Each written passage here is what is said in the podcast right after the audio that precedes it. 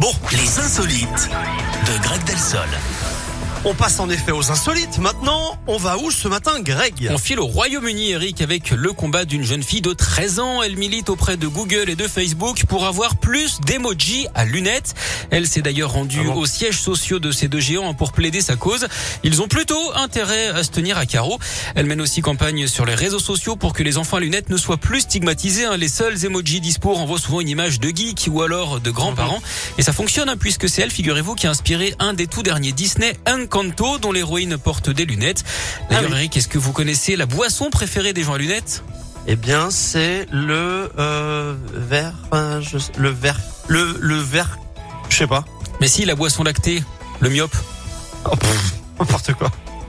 Merci beaucoup, Greg. Mais de La rien. fille, elle a des combats de ouf quand même. Je veux dire, euh, Ah mais, non, mais elle a est quand même inspiré un impliquée, Disney, quoi. Je veux dire, elle a un combat. euh, Waouh. Ouais, mais elle a C'est- inspiré un Disney, comme c'est la classe.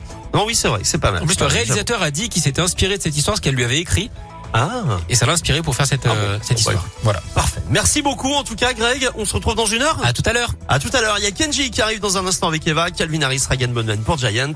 Mais juste avant, on jette un petit coup d'œil à la météo.